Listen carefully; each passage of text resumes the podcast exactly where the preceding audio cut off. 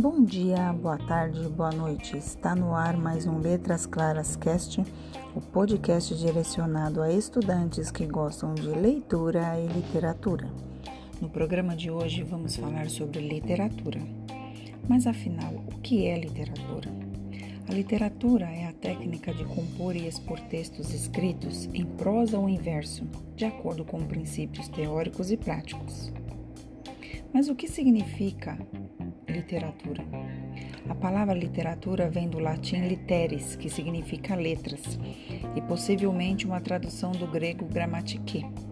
Em latim, literatura significa uma instrução, um conjunto de saberes ou habilidades de escrever e ler bem, e se relaciona com as técnicas da gramática, da retórica e da poética. Por extensão, se refere especificamente à arte ou ofício de escrever. O termo, o termo, literatura também é usado como referência a um conjunto escolhido de textos.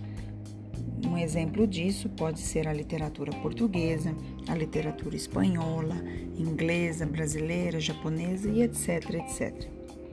A definição de literatura está comumente associada à ideia de escrita de letras, entretanto, nem todo texto é literário.